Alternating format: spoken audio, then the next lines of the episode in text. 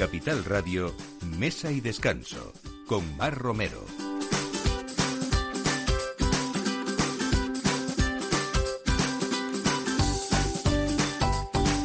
Días, domingo 4 de abril estrenando mes y domingo de resurrección, que para quienes hayan podido irse unos días de asueto, pues feliz regreso con tranquilidad y para quienes no, pues gracias por estar aquí como siempre, escuchándonos en mesa y descanso cada domingo con este equipo, con Alberto Coca en la realización y con Ana de Toro en la producción. Bienvenidos a los dos también y ya hemos recuperado a Ana desde la semana pasada.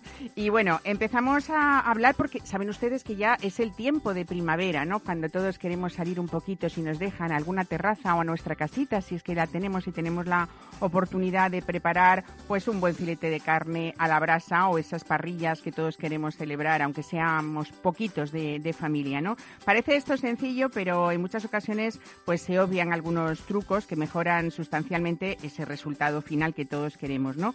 Pues con el fin de ayudar a los consumidores a preparar buenas carnes a la brasa, Pampeana, que es una firma líder en, carnes argentinas premium en España, ha definido 10 indicaciones que garantizan ese éxito en la cocina. Pero ¿a quién tenemos hoy? Pues tenemos a Javier Viricheto, que aparte de ser el embajador de esta firma, pues eh, tiene su restaurante Piantao en Madrid desde hace poco más de, año y medio y que vamos a hablar con él, bueno, pues de todos esos trucos y de lo que es muy difícil que es ser realmente un maestro parrillero. Algunas veces él nos va a contar esos mecanismos que, tiene, que son sorprendentes para ver cómo son los resultados de sus carnes, de sus pescados y, de sus verduras también. Como siempre tenemos vino y hoy una de mis preferidas expertas, que es Casia Romanska, que viene para hablarnos de unos vinos muy especiales, como siempre, de esa bodega que es Hill Family Estates, que es eh, bueno, pues más de un siglo, ha amanecido sobre viñas familia Hill desde que embotellaron su primer vino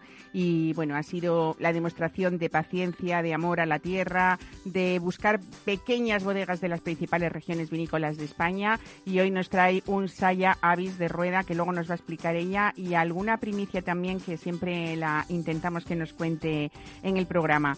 Eh, tenemos también novedades porque afortunadamente con este tiempo empiezan a verse las aperturas esperadas y el restaurante Cebo, que ostentan, como saben, una estrella Michelin y dos soles Resol, se ha posicionado como ese referente indiscutible en la capital. Y hoy viene Aurelio Morales a contarnos eh, pues su apuesta gastronómica de la cadena Derby Hotel Collection con una cocina creativa y técnica, pues que hace unos meses recibió la placa dorada de la Guía Roja, otro reconocimiento que reafirma ese nivel culinario del chef quien también dirige los fogones de la terraza de Clarís, en el Clarís Hotel y Spa eh, de Derby Hotels en, Barcelona. Y como siempre, también, aunque hoy de lejos tenemos o de vez en cuando a ese experto en vino que es Andrés Proensa, editor de la revista Planeta Vino y ha aparecido ya para el número de abril, el número 95, nos va a contar cosas especiales que ha elegido para, para este número y sobre todo cómo está el tiempo de terrazas y lo bueno y lo malo de cada una de ellas. Pues todo esto a partir de ahora, quédense con nosotros en Mesa y Descanso. Bienvenidos.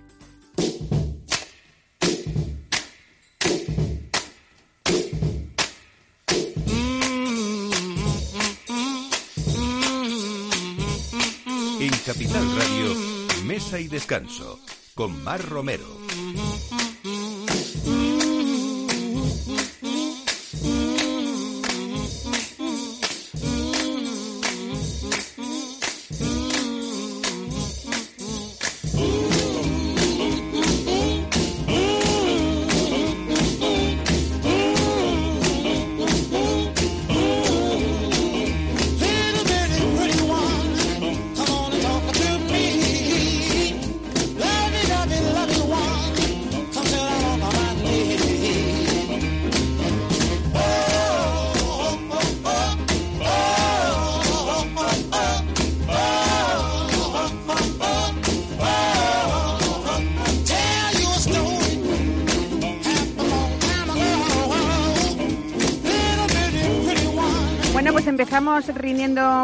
A los, a los asados. Javier Bricheto, buenos días, bienvenido a Mesa y Descanso. Muchísimas gracias, un placer estar aquí. Bueno, dicen que el fuego es mágico, pero para dominarlo hace falta oficio, dotes de observación y algo de instinto también, ¿no?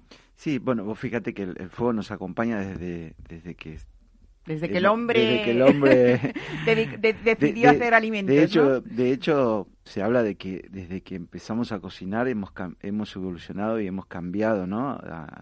en, muchos aspectos. Bueno, fue uno de los grandes saltos de la humanidad, ¿no? Aparte de la invención de la rueda, el fuego también, ¿no? el fuego. A partir de ahí cambió todo y es verdad que el fuego tiene sus secretos y hay que saber dominarlo. Por eso, desde mi humilde experiencia, intento transmitir mis conocimientos de lo que es dominar las brasas, ¿no? Y los diferentes tipos, porque para lograr brasas puedes utilizar diferentes tipos de combustibles. Leña, carbón, hay diferentes tipos de leñas, no todas se pueden utilizar para cocinar carne. ¿Cuáles son los ideales de las maderas ideales? En España lo ideal es la encina, el quebracho blanco. Esta es la tradición, por ejemplo, de las chuletillas en La Rioja, ¿no? El carbón de encina. Exactamente, exactamente. ¿Cuál, qué, otro has dicho? Eh, quebracho blanco. es poco común. Es, un árbol que normalmente está por el sur de España. Es poco común, pero también tiene buena combustión para, para lograr brasa para cocinar carnes. Luego tenés, evidentemente, el sarmiento para ahumar, tenés naranjo, naranjo y cualquier otra madera, pero eso ya es más para cocinar sobre la lumbre, cuando haces un potaje o una paella, pero cuando querés cocinar brasas, idealmente que utilices leña, tiene que ser encina o quebracho blanco.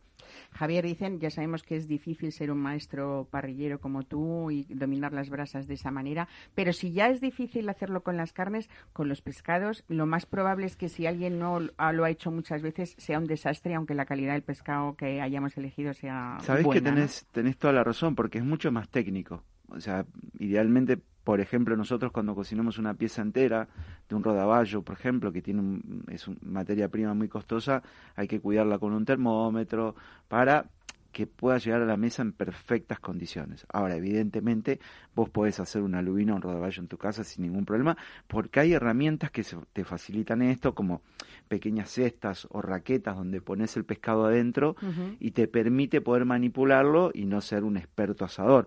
Por eso digo, una cosa es como todo en la cocina, puedes comer en un restaurante o vos puedes prender un fuego en tu casa y también animarte a hacer tanto una carne o un pescado. No tiene mayor dificultad que encender un buen fuego y que la brasa esté bien roja. O sea, quiere decir que si, por ejemplo, tenemos un grupo en una familia en la que unos tiran carnes y otros pescados, deberíamos hacer primero las carnes, ¿no?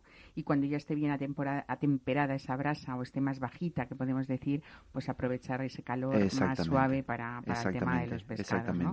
En tu caso, en, el restaurante Piantao dices que los pescados los haces en dos tiempos. ¿Eso cómo es? Sí, nosotros, eh, bueno, yo me he generado una especie de, de jaula, le llamo, donde hacemos una hice unas besugueras a medida y colgamos el, la pieza entera de 800 gramos, suspendida en el aire, que le dé todo ese calor y el humo del fuego, de esa manera la carne se va temperando y al final le damos el toque final en, en la brasa, que es una parrilla especial, porque también nos podríamos poner a hablar de materiales también, de qué están hechas las parrillas, pero me parece que, que, nos vamos a explayar demasiado. No, bueno, a ver, tú tienes esas besugueras flotantes que nos cuentas, pero es verdad que está rodeado de piezas de hierro, de, de acero, eh, para, para ahumar verduras, en fin, pero bueno, claro, tú eres un experto, entonces lo que nosotros queremos es ir a la práctica y con Pampeana lo que has hecho es preparar esa mejor carne a la brasa en casa. Y hay 10 mandamientos para preparar una buena carne, que es lo que aconsejáis, que eso sí que quiero que lo comentes porque es muy fácil de hacerlo en casa, ¿no?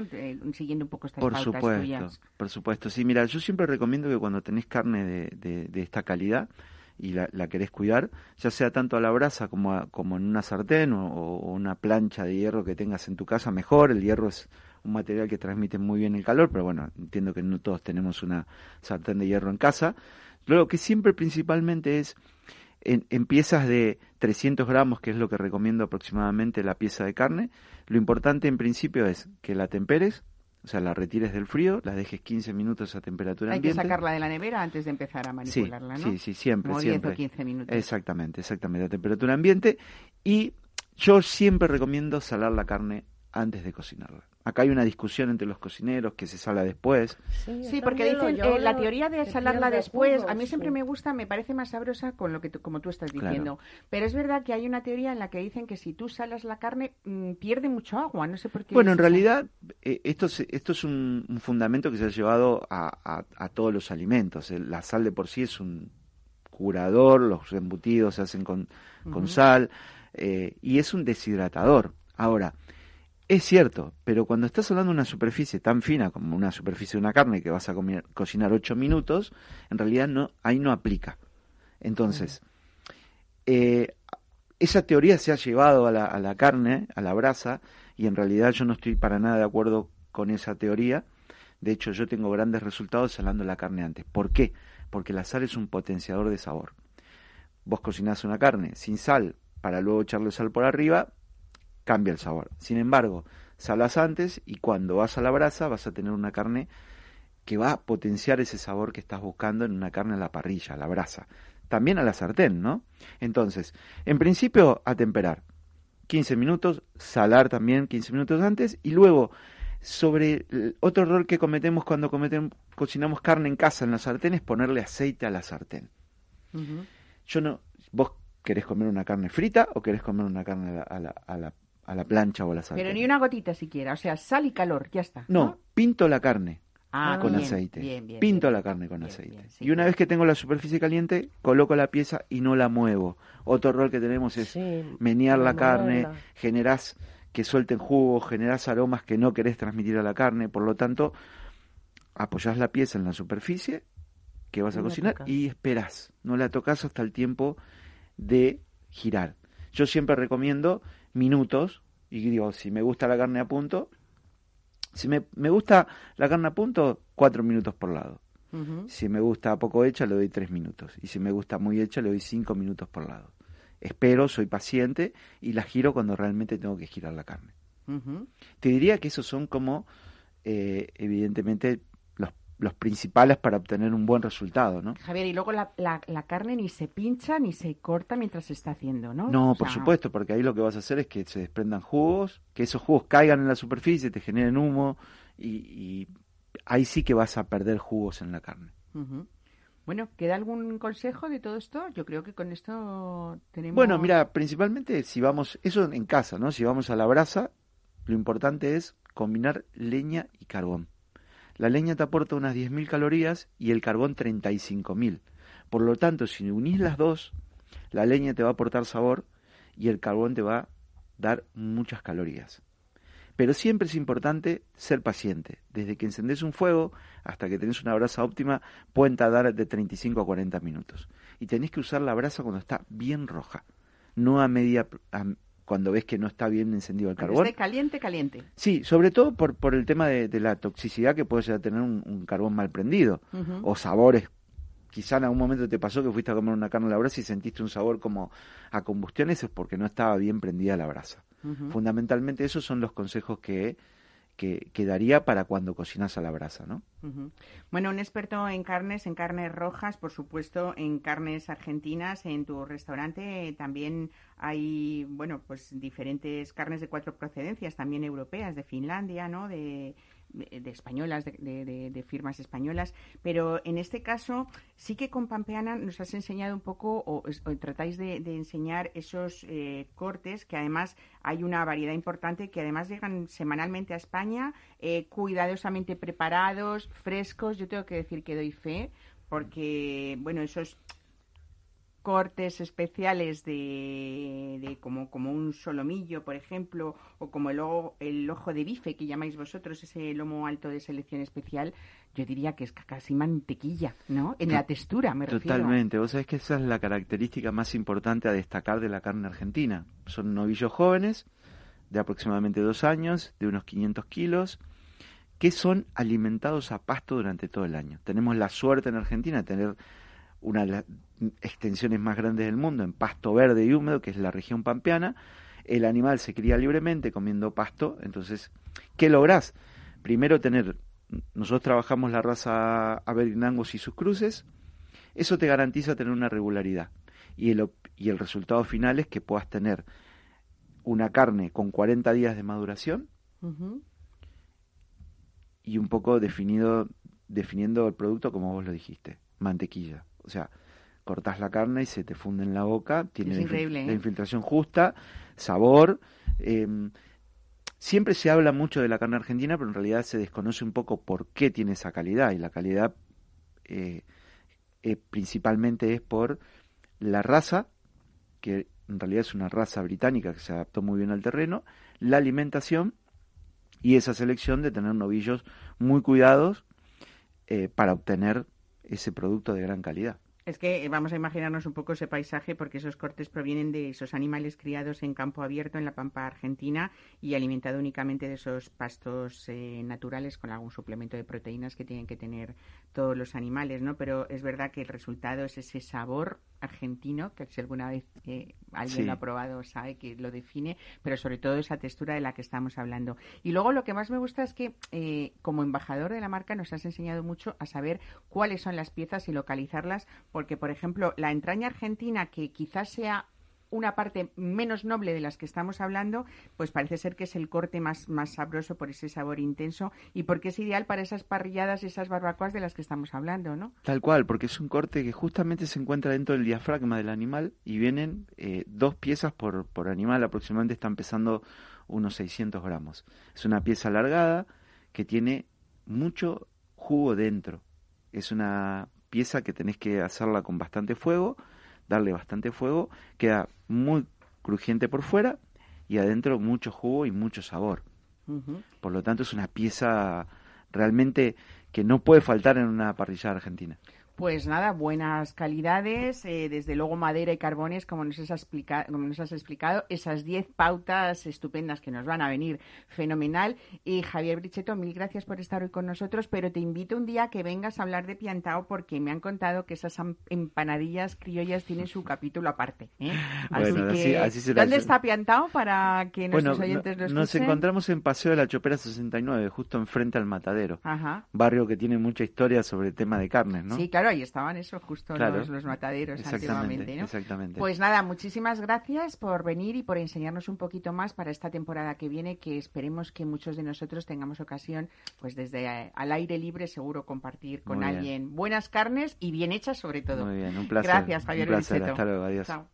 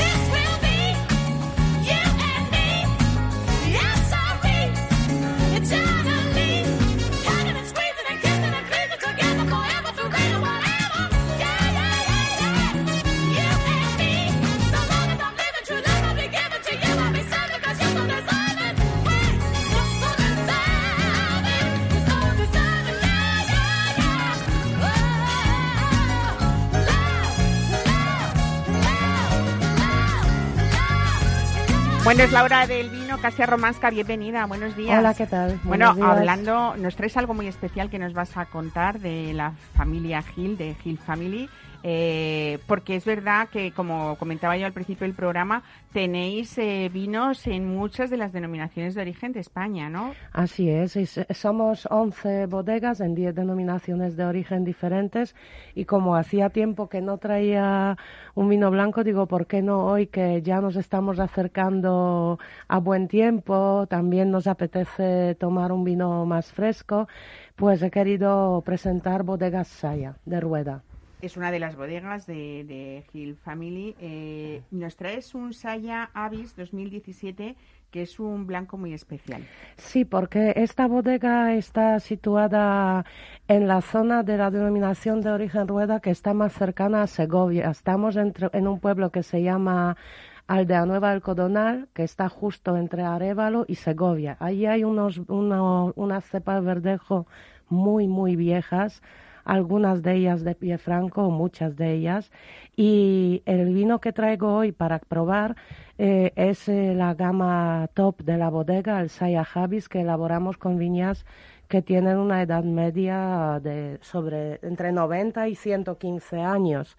Entonces es la máxima concentración, máxima expresión eh, de verdejo, ese verdejo autóctono, porque es verdad que muchas veces cuando prueban nuestro vino Saya o Saya Javis, hay personas que dicen, es que esto no parece un verdejo. Claro. Y es porque en esa bodega, bueno, como en todas, nosotros no utilizamos ningún tipo de levadura seleccionada, todos son levaduras autóctonas. También es, verdad que tenéis un poco la pauta siempre de, de, en general elegir viñas muy viejas, ¿no? Efectivamente.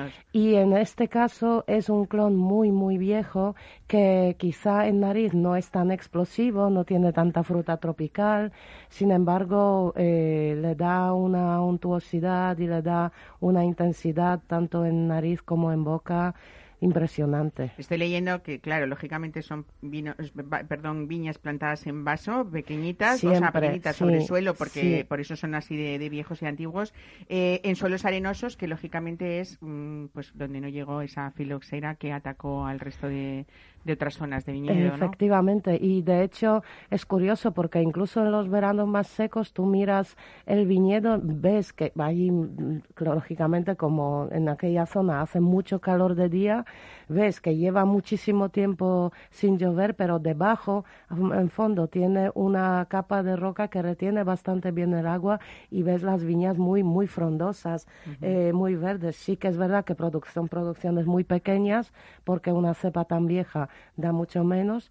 Eh, y cuando recogemos esa uva previamente seleccionada de las viñas más viejas, eh, se fermenta en barricas, pero utilizamos barricas más grandes, entre 500 y 600 litros eh, de capacidad mayoritariamente, para precisamente no marcar el vino tanto con el sabor de la madera, sino eh, como en casi como en todos los vinos de nuestro grupo, intentar respetar al máximo la expresión de la fruta. Es verdad que luego respetando eso que nos cuentas, acá parece siempre aquí estamos viendo un vino sabroso, que no ha perdido la, la, frescura, pero que, que, es muy complejo y muy sutil en la nariz, ¿no? Sí. Em, tengo aquí a Aurelio Morales, bienvenido, buenos días. ¿Qué tal? ¿eh? Muy buenos días. estaba sintiendo, ya voy a aprovechar, porque claro, a ver, este, este vino, lo que yo estoy viendo, no sé qué os parece, pero igual lo podríamos tomar con lo típico, pues pescados, em, pero también con muchos embutidos ahumados, ¿no? Por ese volumen de boca que tiene,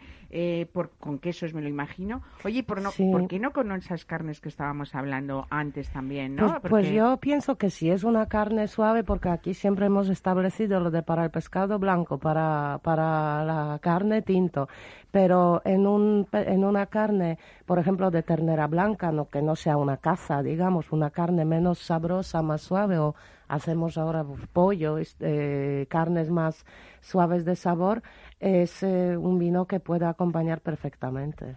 Como estabas comentando, habéis defendido siempre eh, en, las bodegas la autenticidad de esas uvas autóctonas que tiene cada terreno y en este caso con este verdejo de cepas muy viejas salen al final esas notas amargas, ¿no? Que es un poco como el, ese verdejo auténtico fuera de los, mm, bueno, de esos cánones que antes se hacían con los verdejos que eran como un poco todos iguales, ¿no? Eh, sí, así es. De hecho, yo creo que también, yo destacaría también que es un vino muy mineral, es, esa madera aparece muy de fondo, esos elegantes toques ahumados que decíamos, un poquito de mantequilla, frutos secos, incluso nuez, almendra que también aparece y esas notas herbáceas que son típicas del Averdejo. Bueno, pues hoy nos has traído esto que es un gusto porque vamos a ir como disfrutándolo con esa cocina que nos va a contar hoy que regresa ¿eh? a Cebo eh, con Aurelio Morales. nos va a contar esos meses que hemos pasado todos, pero desde luego su profesión de cocineros ha sido como un parón importante. Afortunadamente creo que muchos han, han, aprovechado para enriquecer sus vidas de alguna manera. ¿eh? pero bueno, un poco para, para mientras que lo vamos disfrutando, es verdad que casi siempre nos traes vidilla a este programa. Eh, y Vidilla es el que nos trae hoy un poco, o hablando eh, también de, de, algo nuevo de la bodega, ¿no? Que todavía no está prácticamente en el mercado, supongo. No, no está porque, porque es nuestro nuevo proyecto en rueda, eh, que, que se llamará así, Vidilla, y yo ya tuve la oportunidad de probarlo, pero muestra de depósito, entonces no era el momento de presentarlo porque todavía no lo tenemos ni etiquetado, pero a lo largo, yo creo que en un mes estará disponible al mercado. Porque quisimos hacer precisamente ese verdejo, em, digamos, más comercial, más, más eh, que reconoce mucho público y sobre todo destacar que vamos a sacarlo como vino ecológico. Eh, lo elaboramos lógicamente con viñas más jóvenes porque es el primer viñedo ecológico que nos certificaron en Rueda pero la intención de los GIL en general, donde se pueda, es apostar cada vez más por la agricultura ecológica. De hecho, Juan Gil Etiqueta Plata ya es ecológico, 100%, sale con la viticultura, con el sello de viticultura eh, ecológica y eh, la intención es en rueda poco a poco ir convirtiendo y recalificando, porque de hecho nosotros ya trabajamos así la mayoría de los viñedos sin utilizar eh, pesticidas, eh, con compost natural y en un futuro queremos que todo que todo lo que se pueda, eh, todas las bodegas que puedan pasen a ser vinos ecológicos. En este caso, lo que va a ser Virilla es, aparte de esa certificación ecológica, es eh, está dentro de la denominación de origen rueda en esa parte suroriental que es la provincia de Segovia y es verdad que da eh, verdejos muy característicos también y muy singulares, ¿no? Sí, sí. Eh, de hecho, esa bodega está quizá a todo el mundo le suena un poco más, porque Aldeano del Codonal está a un kilómetro de nieva. Hay, eh, allí hay mucha, es un pueblo y en los alrededores que hay muchas cepas de pie franco. No va a ser el caso del ecológico porque son cepas mucho más jóvenes, pero sí, allí cambiamos un poco de estilo a ese vino con mucha más fruta, mucho, muy expresivo en nariz, pero con un buen peso de fruta en boca y bastante untuoso y que puede ser un buen aperitivo o, por qué no, acompañante de una comida. Bueno, pues nada, yo voy a seguir disfrutando del Sayavis porque sé que es un vino muy especial y que vosotros además, eh, bueno, pues sabéis... Eh, querido hacer este blanco desde hace mucho tiempo, pues ser uno, como tú dices, uno de los tops de la bodega.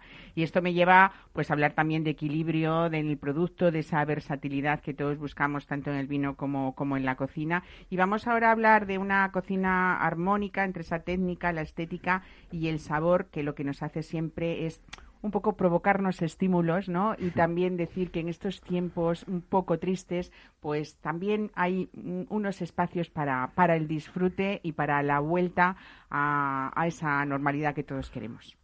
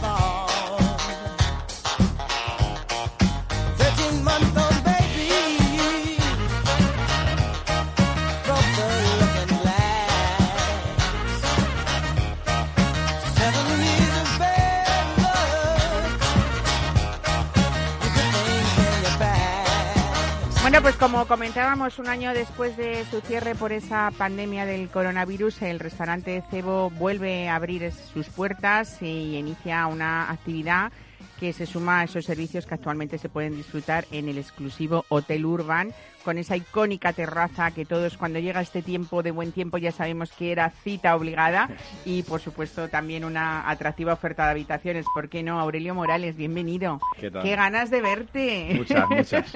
Ha pasado demasiado tiempo, ¿eh? Oye, ¿cuánto tiempo. has estado ahí como en stand-by que se dice? Pero... Pues mira, abrimos el 8 de abril, cerramos el 21 de... No, el, sí, el 13 de marzo, perdón, del año pasado, más de un año. Volvemos 13 meses después casi, 12 más 1. Bueno, ¿viene un nuevo Aurelio Morales en muchos sentidos o no? ¿Viene un nuevo Aurelio Morales? Sí.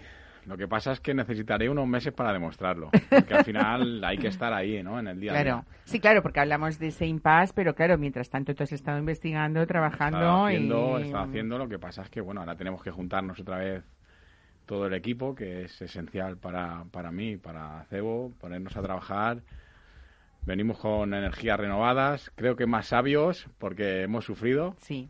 Y todo esto nos ha hecho también un poco más sabios. A ver, intentar buscar eh, lo positivo en, tiempos que realmente ha sido una tragedia para muchísimas familias, por supuesto. Eh, a veces parece un poco, eh, no sé, como superficial, pero es verdad que esas crisis nos aguantan, nos, nos, demuestran que el ser humano es capaz de aguantar absolutamente todo. Somos resilientes, ¿no? Yo lo llevo aquí pintado. Y que también sacamos partido un poco de ese tiempo que a veces no hemos tenido, porque me comentabas antes que habías estado 22 años sin parar de tu vida profesional? Un poco como... que... Pues bueno, he estado 22 años, que hace que empecé este verano a, cocinar, que se hice pronto, y además trabajando en sitios como Bullis o Miramares o tal, que sí, con ritmos, eh, ritmos eh, absolutamente demenciales casi. Y la verdad que ahora a toro pasado y, durante seguramente me lo he tomado como un año sabático, ¿no? Miro adelante y digo, bueno, me deben de quedar otros 20 más o menos. Hombre. me quiero jubilar joven, ¿eh? No, te iba a decir que yo digo, claro, es que va, a pensar que voy a hacer un piropo, pero claro, hablamos de 22 años y vemos esta persona adelante y yo digo, pero ¿dónde están esos 22 años de profesión? ¿Tú que empezaste andando ya casi con pañales en las pues cocinas o cómo? Con, con, 17 recién cumplidos o, yo qué sé, hace muchos años, hace muchos años y y bueno, lo que te digo, pues este año he sido padre, que estoy Oye, feliz. felicidades. No lo quería decir yo, me alegro de que lo digas porque así públicamente te damos la enhorabuena. ¿Ves cómo todos estos tiempos significan muchas cosas Bueno, yo, también, yo creo que a, los momentos les tenemos que dar nosotros significado. yo, El significado que le estoy dando, o que le quiero dar es este, porque al final hay que aceptar que esto es... Si estudias, además, yo me gusta mucho la historia, he parado durante, durante esta época a estudiar la historia y a ver que en la humanidad no somos especiales porque haya pasado esto. O sea, una persona que nació en 1900 vivió la Primera Guerra Mundial, la Segunda, la Guerra Civil, la alzada del comunismo, el fascismo, eh, la, la gripe española.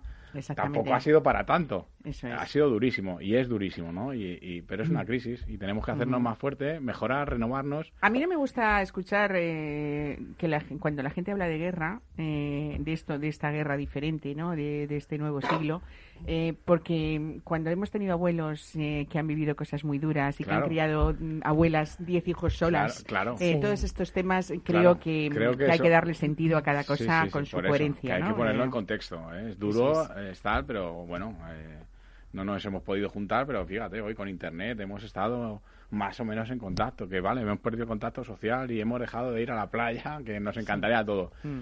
Pero Sí, pero bueno, también nos hemos buscado el tener esas eh, citas de aperitivo con amigos, aunque fuera y a sido divertidas de internet, sido muy divertidas, y algunas veces era como ya no puedo quedar más porque no me dejan horas, ¿sabes? Tengo la agenda que tengo la agenda no, hay vino suficiente, no hay Bueno, y también otro de los temas, Casa, con el vino, ¿no? Que hemos sabido también, bueno, pues mm, no es que esto eh, sustituya, por supuesto, a todas esas ventas que las bodegas tenían en la hostelería y ojalá se recuperen muy pronto, porque todos los sectores hemos sufrido y han sufrido, eh, pero es verdad que hemos aprendido a elegir etiquetas, bueno, pues como, como de más calidad llegar a casa y decir, bueno, pues si ya no disfruto de otra manera, por lo menos voy a elegirme buenos vinos para mí y para los míos, ¿no? Sí, porque de hecho a lo largo del año pasado es lo que nos ha salvado. También es verdad que nosotros, nuestro grupo en general, íbamos más destinados a lo que es hostelería, restauración, pero también estamos presentes y gracias a las ventas por Internet y se ve que la gente pedía vino con mucha alegría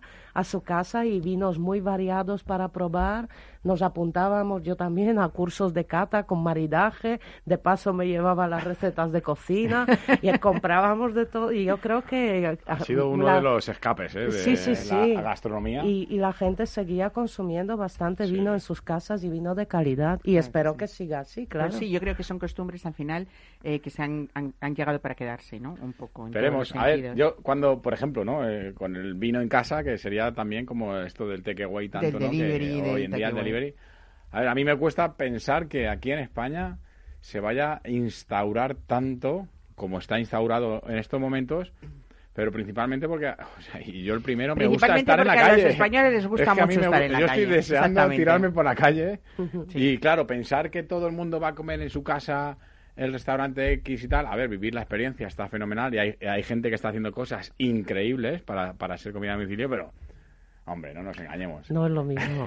no, es lo mismo. Nos gusta socializar. Exactamente. Bueno, hablábamos de que has vuelto y habéis vuelto todo el equipo con más ganas que nunca. Arrancáis con dos menús de degustación en cebo muy consolidados ya. Somos cebo, que es ese formato corto y largo, y los clásicos. Pero han venido sorpresas. O llegan sorpresas, cuéntame. Vienen, vienen sorpresas. Abrimos con estos, eh, con estos menús porque realmente eh, hay mucha gente que se ha quedado sin probarlos y que estaban dentro de. Lo que pasa es que ha pasado tanto tiempo y, y funcionaron tan bien durante que el periodo que han estado que parece que fueran ya, pero tienen recorrido todavía, ¿no? Yo creo que son menús espectaculares, eran espectaculares, está feo que yo lo diga, pero que eran, han gustado mucho por lo menos.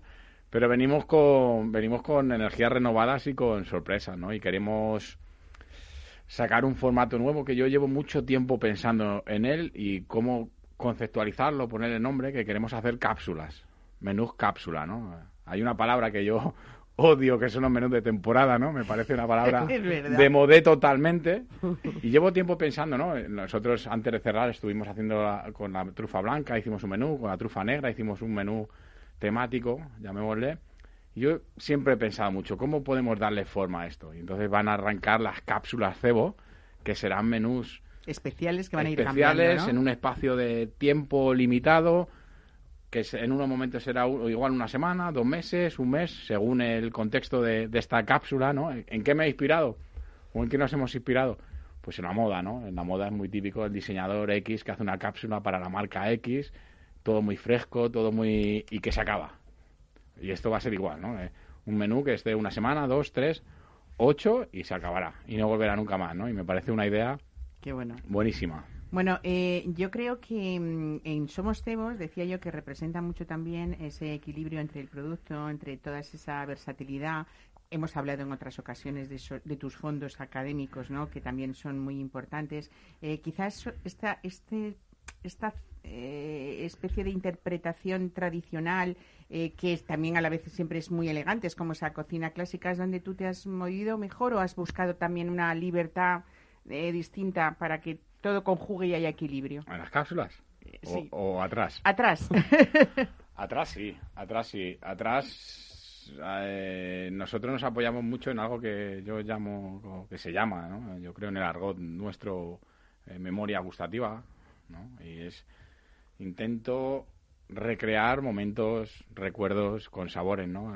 el sabor de los callos de mi abuela o de mi madre, la pepitoria de tal, cuando vivía en Cataluña y comía el capipota, sabores que a mí se me han marcado. Y... Es que es verdad que ha habido mucho de memoria tuya en todo lo que has hecho, ¿no? Claro, claro, porque, claro, para esto tienes que haberlo vivido, para llegar a, esta eh, emocionalidad, un señor de China lo prueba, le puede gustar o no, pero esta sensación, esta memoria gustativa, tocarle el corazón, es más complicado. Pero yo he visto como en la sala gente ha probado un fondo de algas gallego y he visto una clienta gallega saltarse una lágrima porque le recordaba a su abuela cuando que era Percebeira, ¿no? Nosotros vamos buscando esto, aparte de porque creemos en la cocina española, creemos en, nuestros en nuestras raíces, en, nuestros orígenes, ¿no? Que cada vez se están difuminando más, ¿no? Hay una intrusión de, que no digo que esté mal, ¿eh? Pero hay una intrusión de sabores extranjeros, de cocina japonesa, fusión china que está haciendo desvirtuar, ¿no? Yo me he encontrado unos callos con champán y curry y digo, hostia, perdón la palabra, pero tenemos un problema. Demasiado. Houston, tenemos un problema. Entonces, yo creo en los sabores puros, en los sabores nuestros. Yo me he criado en una cocina con mi madre y mi abuela y, no quiero que se pierda y quiero valorarlo como se merece. ¿eh? Aurelio, cuando hablamos de, tu memoria en esa expresión de, tu cocina, eh, también hablamos un poco en la memoria del cliente y de los comensales, ¿no? Porque es con lo que tú dices, o sea, habrá un chino que no lo reconozca, pero cuando eh, hay un plato creativo con una interpretación estupenda, con una presentación también eh, muy llamativa, mm, pero cuando lo mete, cuando te metes ese, ese plato en la boca, o sea, esa, cucharada, o sea, de repente dices, aquí está esto que era eh, una de las cosas y un ejemplo es esa salmorreta de los arroces alicantinos que creo que es uno de los más aplaudidos. Fíjate que yo os voy a confesar una cosa voy a confesarla a los oyentes que en ese tiempo de pandemia en el que estamos hablando como todos nos hemos metido mucho más en la cocina en casa no pues he decidido, o sea, empecé un día a ver cómo hacía esa salmorreta y tal y cual, porque mis arroces los hacía de otra forma, distinta, un poco más en mi tradición que no tiene nada que ver con Alicante, mi tradición familiar. Y de repente he decidido que yo tengo salmorreta para todos mis arroces diferentes y que incluso la preparo un día o dos antes. Y, ha sido el descubrimiento culinario mío en tiempos de pandemia, que lo sepáis. Bueno, la, la salmorreta la introducimos en el menú porque, bueno, como al final la cabeza visible en Cebo soy yo, pero mi equipo, Pablo, Oscar, son de Alicante, son mi mano derecha, vamos, somos somos uno, como aquel que dice, ellos son de allí, la incorporamos por recuerdo, en este caso, de más de ellos que mío, y, siempre vamos buscando emocionalidad, ¿no? Al final, eh, de verdad que si lo consigues, si consigues llegar al cliente y emocionarle, te aseguro que no lo olvidas nunca jamás. Nunca, jamás. Bueno, es la forma también de hacer eh, fieles, ¿no? Adeptos o lo que quieras. Bueno, vamos a hablar un poco de algunos de los pasos de esta degustación, porque mm, entre esa tradición luego encontramos eh, menciones que nos ya sabemos que algo nos va a sorprender, ¿no? Eh, de paso. La menestra sunomono, y quisquilla del Mediterráneo, la cococha de merluza a la romana y curry blanco, el pato madurado con gulás, el cochinillo a la real o el rodadallo pinocho. Son algunos de estos pases de la degustación. Cuéntanos un poco. Casi se me han olvidado. Casi se me han olvidado. Ya ¿eh? porque tengo aquí chuleta, ¿eh? no, no. Bueno, eh, nuevamente, al final depende, este nosotros cada año que hacemos el menú, en este caso el Somos, es un cambio conceptual. El anterior, recuerdas, eran las 17, que era un recorrido por las 17 comunidades autónomas, un plato cada tal, tal, tal. En este ha sido el menú, el primer menú más libre en, que, en el que incluso hemos incorporado, como ves, ingredientes o elaboraciones que no son, que no proceden solo de España. No queríamos, queríamos ampliar nuestra, nuestra esta creativa, ¿no? Pero bueno, pues inspiración, Sunomono, pues porque me encanta, ¿no? Entonces Sunomono lo suavizamos, nos encantan los encurtidos de aquí, pero con un producto de aquí. La cococha con un curry casi blanco, que en realidad no es un curry, pero sí usamos esa mezcla de especias, pero en realidad es más un pil de, de la propia merluza. Eh, yo qué sé, es que la creatividad realmente es tan ambigua que, que, me cuesta. O sea, el objetivo es el cuál es, ¿no? El objetivo es que coma muy bien, evidentemente, e intentar llegar a, a emocionar al cliente y que nos recuerde siempre, ¿no? Pero la creatividad es tan ambiguo que no te sabría decir a, veces ni cómo llegamos a ello, ¿eh? O sea, a veces va, vamos haciendo en el proceso con el equipo tal, y cuando lo hemos acabado, lo, yo a veces comentando con, con, los chavales, digo, ¿cómo, ¿cómo hemos llegado a esto? ¿Qué ha pasado para, para cómo ha sido, no? al final es, son experiencias, son viajes, son sabores, son recuerdos. La creatividad es esto, ¿no? Tenemos un problema, vamos a solucionarlo con las herramientas que tenemos, ¿no? Pero ya te digo que ahora mismo ni siquiera sé cómo hemos llegado a eso. ¿eh? Bueno, yo creo que, que, esta alta gastronomía que tú has demostrado y que está llena de reconocimientos, es verdad que es una identidad propia y, por supuesto, ese trabajo en equipo, ¿no? Eh, hemos hablado de ese menú Somos, del menú Somos Cebo, eh, pero también hay ese menú clásicos que se tú diferencias mucho el, el, comensal, el, el cliente que, que quiere uno u otro o la gente investiga y dice, oye, mira, pues hemos probado hoy este Somos, vamos a probar el día, eh, la semana que viene. Normalmente en, los restaurantes, ahora cambiará ese perfil de cliente, pero en los restaurantes está muy perfilado el cliente. O sea, el mediodía es un cliente que tiene menos tiempo, es más de negocio y, y casi siempre opta por este menú los clásicos porque es un poquito más cortito también y son sabores más fáciles.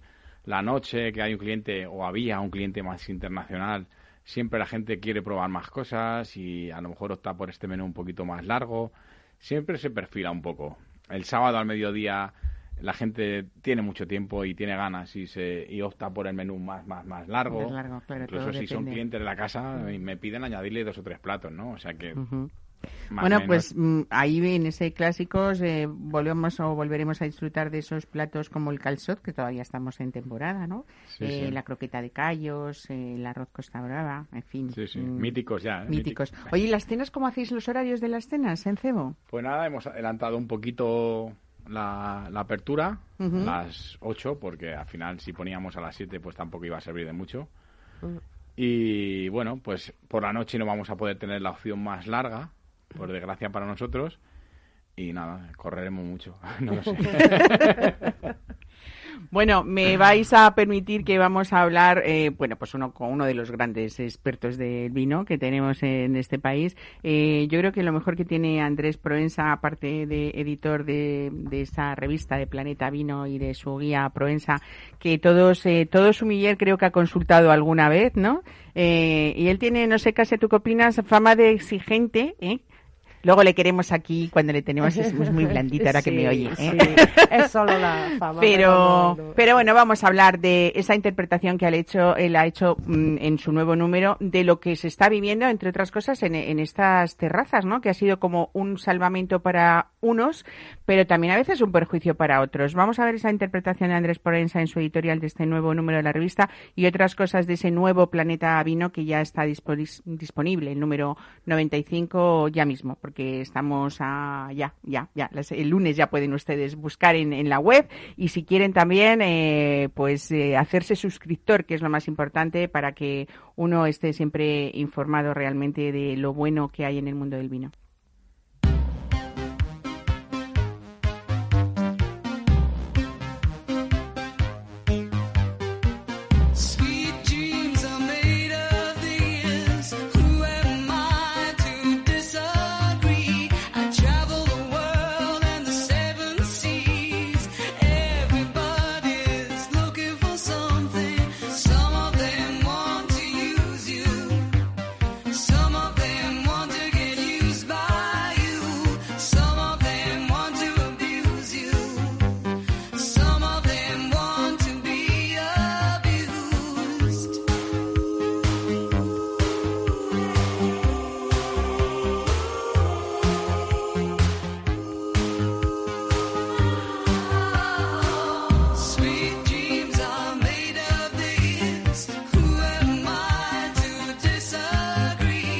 Bueno, antes de comenzar con el maestro, me van a permitir, voy a despedir a Aurelio Morales, que nada, que lo que te deseo es mucha fuerza, que sé que vienes con ella, arrolladora, porque se te ve en la cara.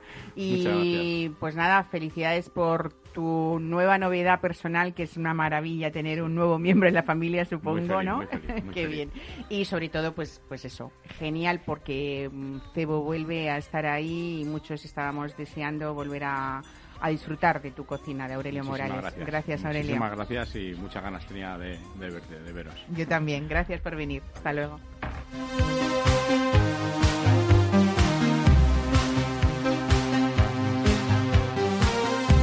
Ahora sí, aunque en su choza soriana, como llama él, aquí le tenemos porque él siempre es noticia, pero desde luego eh, es importante saber cuándo podemos tener disponible eh, una, un nuevo número de, de, Planeta Vino de su revista, la revista Andrés Proensa, que como les decía, pues ese número 95 de primavera ya, ya está disponible. Andrés Proensa, buenos días, bienvenido a Mesa y Descanso. Buenos días, desde la choza aldeana. me encanta verte y me encanta que puedas disfrutar de una choza aldeana en estos tiempos. En Soria supongo que todavía hace fresco o se está haciendo buenos días.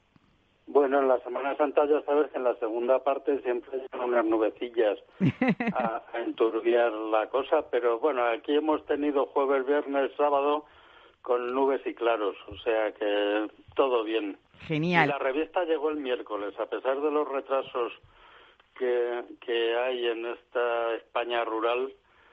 Eh, bueno, pues el, yo creo que el lunes llegó a todo el mundo en Madrid y aquí tarda dos días más. Bueno, comentamos en Campo Real, soy casi Andrés, buenos días. y a mí me llegó, ¿eh? me llegó, creo que puntualmente, ¿no? Qué bien. Oye, Andrés, estamos aquí disfrutando en este programa de un Sayavis que nos ha traído casi a Romanska. Eh, que tú que además eres buen gastrónomo y sobre todo algo quejicoso en algunas ocasiones.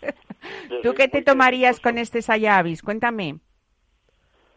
Hombre, pues te da para muchas cosas porque es un vino con volumen, es un vino con, con energía y con muchos matices eh, yo, bueno, pues pescados que tengan enjundia como una ventresca, yo creo que le va a Qué rica. Eso es lo que estábamos hablando, ¿no? Que esto eh, de asimilar eh, vinos blancos y tintos y diferenciarlos entre los platos o la serie de platos es absurdo porque podemos tener unos pescados o unos quesos maravillosos con un vino como, como este tan especial, ¿no? Bueno, vamos a hablar un poco de, de Planeta Vino y de ese contenido que tiene en este número 95 de, de, primavera, pero estaba yo un poco conectando con, estábamos hablando con Aurelio Morales y, bueno, viendo cómo encajamos esta primavera y cómo encajamos estos cambios que también relativamente estamos acostumbrados ya desde hace un año, hemos cumplido ya más de un año de esta pandemia. Eh, es verdad que las terrazas han sido un elemento eh, unas veces eh, para poder mm, compartir con más personas de lo que mm, o con personas que nos gusta y que siempre con esas limitaciones de número, pero quizá también como en toda la vida y en todos los elementos eh, hay lo bueno y lo malo, ¿no? Y esto lo expresas en la editorial de este número de Planeta Vino. Sí. Bueno, viene de antes, ¿eh? desde aquella la ley antitabaco que echó a la gente fuera de los restaurantes a fumar pues las mesas en la calle y las terrazas tuvieron ya un impulso. Y ahora es una alternativa eh, bueno pues en plena en plena potencia en pleno auge no eh, bueno tiene sus partes negativas. Una de ellas todas las terrazas tienen la parte negativa de las molestias a los vecinos. Al final es un aire libre o relativamente libre porque bueno hemos visto estructuras eh, de terraza que más parecen el Palacio de Versalles. Pero, pero, bueno, eso tiene ese inconveniente. La gente en las noches de verano con el calorcito, eh, bueno, pues las noches son muy agradables, eh, las gentes beben sus vinos, sus cervezas o más cosas, eh, suben la voz y no y olvidan que hay vecinos a partir del primer piso, ¿no? Y lo mismo a la hora de fumar. Hace unos años decíamos que los americanos eran muy exagerados porque pedían, exigían por ley una distancia de la fachada de un edificio para fumar. Eso sí tenían en cuenta que el humo del, del puro del cigarrillo de la pipa también sube ¿eh? y llega al segundo piso o al tercero. En fin, los ruidos, las voces, eh, en fin, el vecindario de una terraza pues lo sufre, ¿no? Y tú te quejabas un poco también de los espacios de acera que en un principio se habían creado, se habían ampliado en algunas zonas de ciudades como Madrid, eh, en las que estaban pensadas pues para que el peatón disfrutara más de ese espacio. Eh, También se ha ocupado de esta manera, ¿no? Eh, es verdad que el equilibrio a veces es muy difícil, ¿no, Andrés? Porque... hombre, es difícil compaginar todas las cosas pero ese espacio entre el restaurante o el bar y la terraza es un sitio muy peligroso. A mí me han empujado. Sobre todo para los camareros cuando tienen que cruzar, ¿no? Exacto. No, para los viandantes, porque los camareros están protegidos por una bandeja. A mí me ha empujado un camarero que yo iba, la verdad es que iba en la luna, porque iba despistado eh, me empujó y, y, aún me regañó que casi tuve que pedirle perdón y era había sido yo el agredido. Le dije, hombre, tenga usted un poquito de cuidado y me dijo, no ve que estoy trabajando, digo, no, y yo me estoy paseando, pero la calle es de todos, ¿no? Mm. En fin, eh, estas son cosas que con un poquito de sentido común las llevaríamos a buen término, pero a veces nos falta, además en esta época que estamos todos un poco tensos. Por decirlo suavemente. Yo creo que además, ojalá que esto se acabe pronto, sobre todo porque mm, eh, han sido las terrazas unos espacios para intentar compensar, que por supuesto no se ha conseguido, en algunos casos en concreto en barrios no ha sido posible eh, sustituir eh, esa, bueno, pues, pues esas terrazas con el restaurante y aún así han caído esos espacios. Es verdad, bueno, pues que, que, no, que no conseguimos que esto salga adelante. Cuando mm. todo esto termine, supongo que cuando la capacidad sea plena en todos los restaurantes, pues volveremos a esa normalidad y al equilibrio del disfrute entre las terrazas. Y que nos podamos rozar y abrazar. Sobre todo eso, sobre todo. Yo tengo muchas ganas de bailar en este estudio contigo, ¿eh? cuando lo haces, cuando sale la música. Bueno, volviendo un poco a Planeta Vino, al número 95, yo creo que una de las cosas a destacar, que voy a destacar, es... Eh, Los no, no, no, la bodega en casa, porque te iba a decir que, que es verdad que, bueno, pues que en este caso Pepe Hidalgo ha sabido mm, remarcar un poco que esta pandemia nos ha enseñado también a muchos a consumir el vino en el hogar, que estábamos hablando antes con Casia Romanska, cómo han cambiado esas costumbres. Y es verdad que ese consumo doméstico es relativamente fácil si seguimos unas pequeñas pautas, ¿no? Pero por supuesto hay que cuidar nuestros vinos. Y si no podemos tener muchos, pues aunque sean poquitos, cuidarlos bien, ¿no? La clave está eh, en comprar y guardar, según el autor de este artículo, ¿no, Andrés? Sí, bueno, yo no soy muy partidario de guardar. Yo tengo la teoría del tranvía. Tú imaginas que te guardas los mejores vinos para la mejor ocasión, sales a la puerta y te atropella un tranvía. Y se lo ve cualquier imbécil. Que mañana puede ser nunca, que se dice, ¿verdad? Hay que llevárselo puesto. que y guardar, eh, hombre, en los pisos eh, la conservación del vino es delicada. Eh, porque en los frigoríficos hace demasiado frío y en y fuera de los frigoríficos hay excesivos cambios de temperatura, ¿no? Yo decía antes que luego ya me acusaron de cualquier guarrería. Yo decía que el mejor sitio, dependiendo si el matrimonio era de larga duración, el mejor sitio es debajo de la cama de matrimonio. Pero ahí está calentito, perdóname.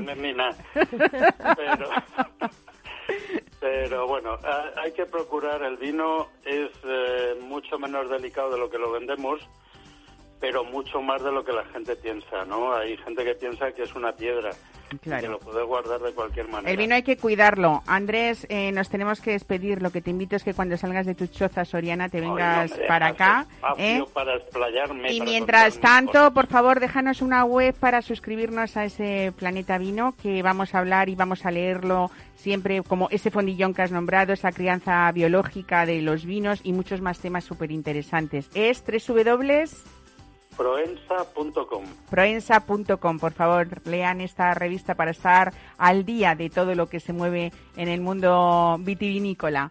Eh, Andrés, muchísimas gracias. Y lo dicho, vuelta después de la Semana Santa. estudio que así me defiendo mejor. Eso es. Un abrazo, disfruta de ese tiempo soriano. Un abrazo, adiós. a todos. Hasta luego. Y a ustedes, eh, pues también feliz regreso a quienes hayan podido salir de sus eh, lugares habituales y a los que no, pues que disfruten de la gastronomía y del vino. Nosotros estaremos aquí la semana que viene. Buen fin de semana.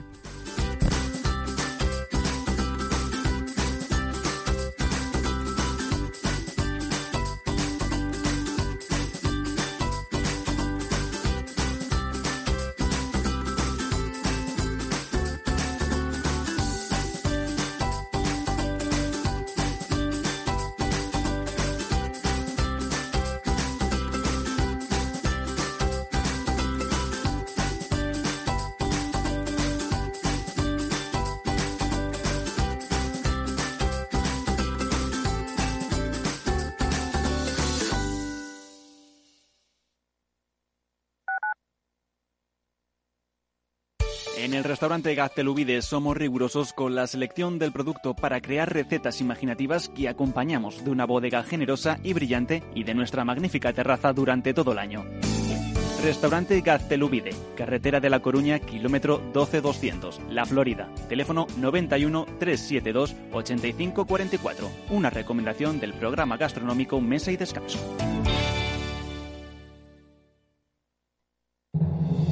Atalayar vuelve a Capital Radio todos los lunes a las 10 de la noche. El espacio de análisis sobre la actualidad internacional regresa con los grandes asuntos que son noticia en el mundo. Un programa de referencia para comprender lo que ocurre en el contexto global, por qué ocurre y cuándo ocurre. Atalayar en Capital Radio con Víctor Arribas. Los lunes a las 10 de la noche. Horno La Santiaguesa. Somos pasteleros y eso nos gusta. Utilizamos materias primas que nos hacen disfrutar y elaboramos todos nuestros productos de forma artesanal, sin sucedáneos, ni margarinas, ni grasas trans. Sabemos que las cosas buenas son importantes. Con el hashtag buscamos gente dulce. Taona San Onofre, calle Hortaleza 9, teléfono 91 531 8376 y Horno La Santiaguesa, calle Mayor 73, teléfono 91 559 6214. También nos encontrarás en el mercado de San Miguel, www.pasteleriasanonofre.com. Si eres empresario, emprendedor, dueño de un negocio o quieres serlo y buscas un programa donde hablen tu idioma, escucha Negocios de Carne y Hueso 360, de lunes a viernes a las 3 y media de la tarde en Capital Radio, el programa para empresarios y emprendedores hecho por empresarios y emprendedores de éxito, con Mariló Sánchez Fuentes.